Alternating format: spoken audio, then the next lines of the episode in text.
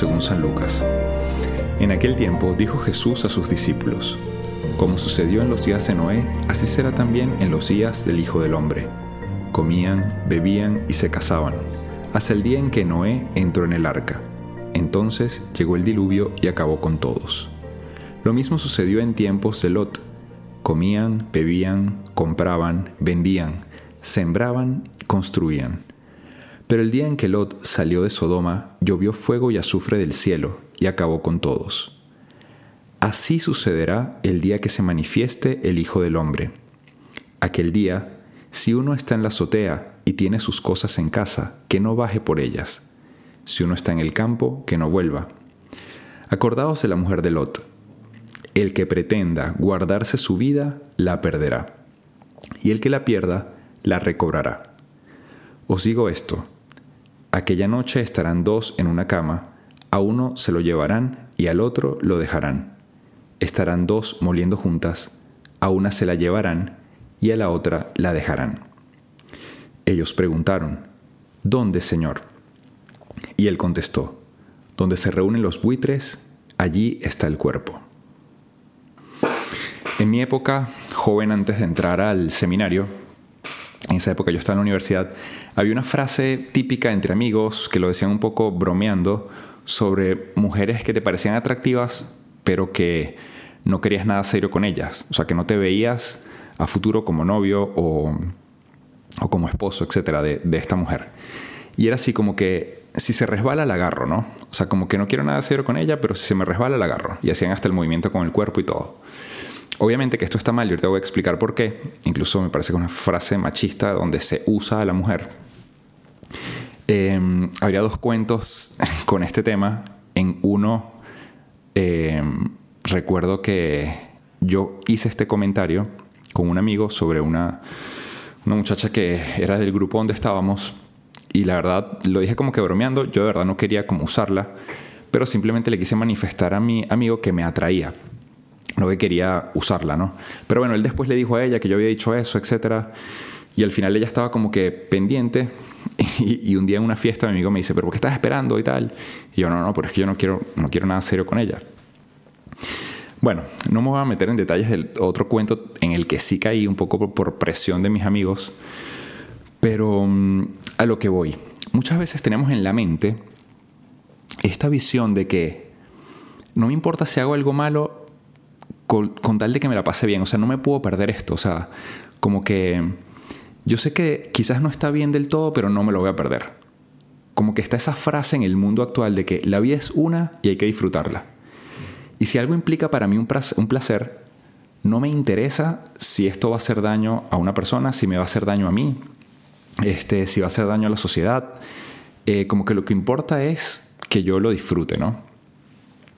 Y bueno, bajo esta óptica o este ejemplo, quiero explicar un poco el Evangelio de hoy. Eh, Jesús pone ejemplos del Antiguo Testamento que están relacionados al apego a las criaturas. Y este ejemplo que yo puse es como eso. Estamos tan apegados al placer, al cuerpo, a lo material, a lo corporal, a una persona, a, a una acción, que somos capaces de eso, de no importarnos lo que pueda pasar, de las consecuencias con tal de vivirlo. ¿no? Y Jesús en este ejemplo dice, en el tiempo de Noé comían, bebían, se casaban. O sea, habla de las, de las cosas que generalmente nos dan placer y que a veces nos apegamos mucho a eso, a la vida diaria y a las cosas que nos generan placer. Entonces, esta gente estaba tan metida en su mundo material que el diluvio acabó con ellos. Luego pone el ejemplo del tiempo de Lot y dice, en el tiempo de Lot comían, bebían, compraban, vendían, sembraban, construían. Tan metidos en sus cosas hasta que eh, Sodoma fue destruida y acabó con todos. De hecho, la mujer de Lot, que Jesús también la nombra, miró hacia atrás, este, perdón, que estoy un poco enfermo, y quedó este, como petrificada, ¿no? Em, ¿y, ¿Y por qué? Porque miró hacia atrás, hacia las cosas que estaba dejando, ¿no? Casa, amigos, familia, posesiones, por el apego que les tenía.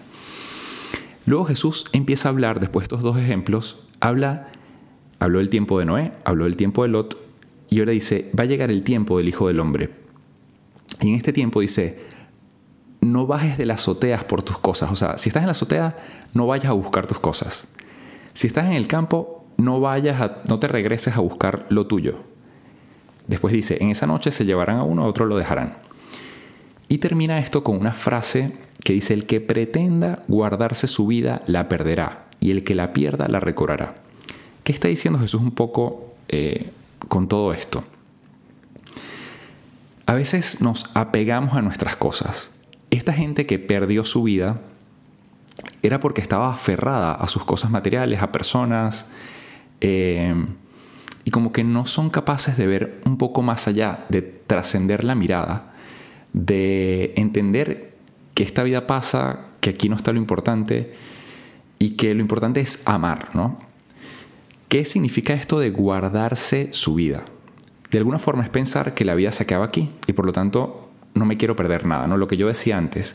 Bueno, la vida es una, entonces yo no me quiero perder nada. Todo lo voy a disfrutar al máximo, aunque esto implique eh, daños para otras personas, daños para mí, aunque esto rompa mi relación con Dios, no me interesa, aunque esto tenga consecuencias incluso sociales, no me interesa. O sea, voy a hacer todo lo que aquí esté a, mi, mano, me voy a dar todos los gustos de esta vida, no voy a renunciar a los placeres que las cosas y las personas me pueden dar, no voy a renunciar a nada de lo que en esta vida esté a mi alcance.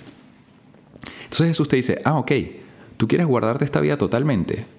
Bueno, eso te va a hacer cada vez más egoísta, te va a hacer una persona incapaz de amar, te va a hacer una persona cada vez más soberbia, cada vez más egoísta, cada vez más llena de ti, y una persona así no puede entrar en el cielo.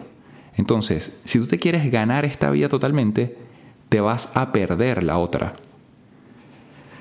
Y bueno, ¿qué es entonces perder, perder la vida? Jesús dice, pero el que la pierda aquí, el que sea capaz de renunciar, se la va a ganar se va a ganar la otra, ¿no? La va a recobrar. ¿Y qué implica entonces esto de, perder esta vida aquí? Implica amar, amar de verdad. Este, y para amar de verdad hay que renunciar constantemente.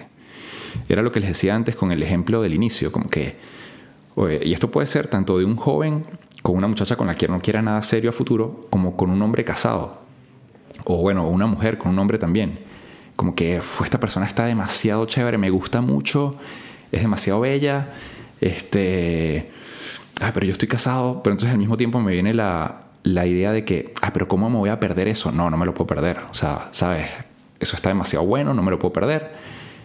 Y entonces Jesús dice, bueno, si tú eliges el no perderte nada de este mundo, el guardarte toda esta vida y todas las cosas de este mundo, te vas a perder la otra vida. En cambio, el que renuncia, el que es capaz de decir, no, yo hice un compromiso de amor por amor a la persona con la que me comprometí, por amor a mi familia, por amor a mí mismo, que también tengo que ser dueño de mí mismo. Este, y aquí me estoy dejando llevar por un placer egoísta que no me va a llevar a nada, por mi bien, el bien de los que me rodean y el bien incluso social, porque muchas veces por infidelidades se rompen matrimonios, sufren los hijos y esto tiene consecuencias a nivel social. ¿Cuántos problemas con niños que crecieron en familias destruidas, problemas psicológicos graves que luego tienen este, consecuencias a nivel social? Entonces mi pecado no es indiferente. El, mal que yo hago no es indiferente este, a la sociedad, al mundo, incluso a mí mismo. Y aquí podríamos poner muchos ejemplos. Em, eh, no sé, hay gente que hoy en día, por ejemplo, piensa un poco de modo egoísta, como que no va a tener hijos porque quiero disfrutar mi vida, ¿no? O prefiero abortar porque es más fácil, eh, sin ese hijo que voy a abortar, eh, alcanzar mis objetivos. Entonces, esa gente que todo el tiempo está pensando, yo, yo, yo, yo, yo, yo, o sea, no me voy a sacrificar para nada, los demás que se las arreglen, que no es capaz de, entregarse, de amar, y ese, ese amor implica sacrificio, obviamente es esa persona que se quiere ganar toda esta vida, pero que se perderá la otra. Y aquí pondría, podría poner muchos ejemplos, incluso de mi vida como sacerdote. De repente sé que tengo que ir a confesar o atender personas y no, prefiero quedarme en la casa porque quiero ver este, una película o no sé. ¿Qué pasa? Estoy queriendo ganarme yo todo lo que me gusta sin amar. Y ese amor me va, me va haciendo cada vez más egoísta, cada vez más encerrado en mí mismo y menos preparado para poder vivir la otra vida que es la vida eterna.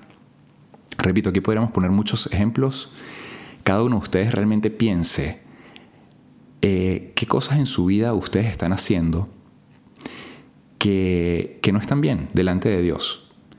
Y que a ustedes no les importa porque dicen, yo no, esta vida es una, no, no me la quiero perder y voy a seguir haciendo esto. aunque eso implique eh, romper mi relación con Dios, aunque eso implique daño para personas con las que estoy, eh, aunque eso implique eso y daños sociales, etc. Termino em, con una frase que es un poco complicada de entender, que es lo último que dice Jesús, porque le preguntan, ¿dónde va a ser esto? Dicen exegetas y teólogos ¿no? que cuando le preguntan a Jesús dónde, él responde em, aquí. Eh, entonces, ese aquí, él dice, la respuesta de Jesús es, donde están los buitres está el cuerpo. Lo que quiero intentar explicar es, eh, o sea, eso de que la gente a veces piensa que, bueno, cuando yo me muera, el juicio, y Jesús dice, no, no, es aquí, es ahora. O sea, donde está el, donde están los buitres, ahí está la víctima, ahí está, el cuerpo.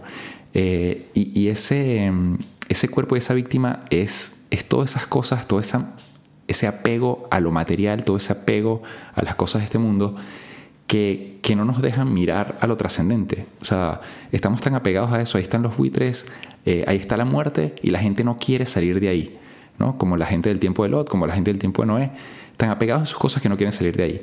Y eso está pasando ahora. O sea, no pienses que, no, cuando venga el juicio en el futuro, no.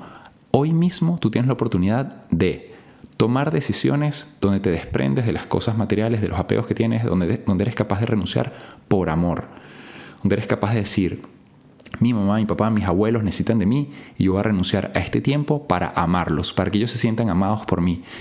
Mi esposa, mi esposo, mis hijos necesitan de mí, yo les voy a dedicar este tiempo, voy a renunciar a esto que me gusta por amor. Eh, y así con mil cosas que podríamos hablar. Dios también necesita de mí.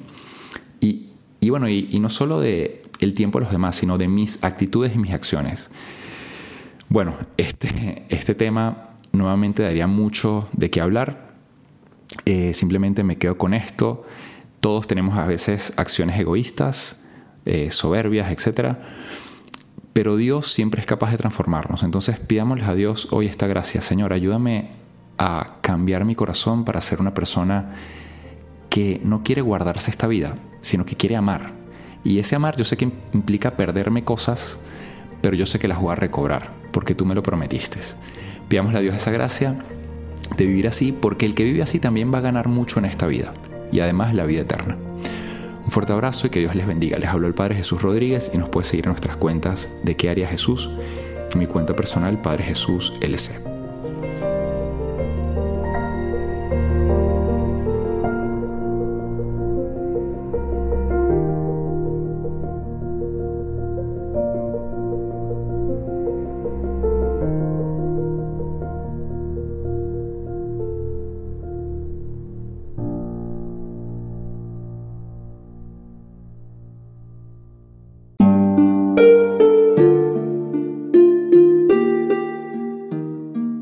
¿Qué tal? Perdón por la interrupción, pero quiero invitarte a escuchar el nuevo podcast de Juan Diego Network que se llama Oraciones de la Noche. Ahí te voy a acompañar antes de dormir, así que no tienes excusa para no escucharlo. ¿Y qué vamos a hacer? Pues yo te voy a ir guiando para que te relajes, te prepares para dormir y haremos una oración juntos. ¿Qué te parece? ¿Nos vemos pronto entonces? Escúchalo en tu plataforma favorita. Solo sigue el link en los show notes de este episodio. Oraciones de la noche. No lo olvides, ¿eh? Nos vemos pronto.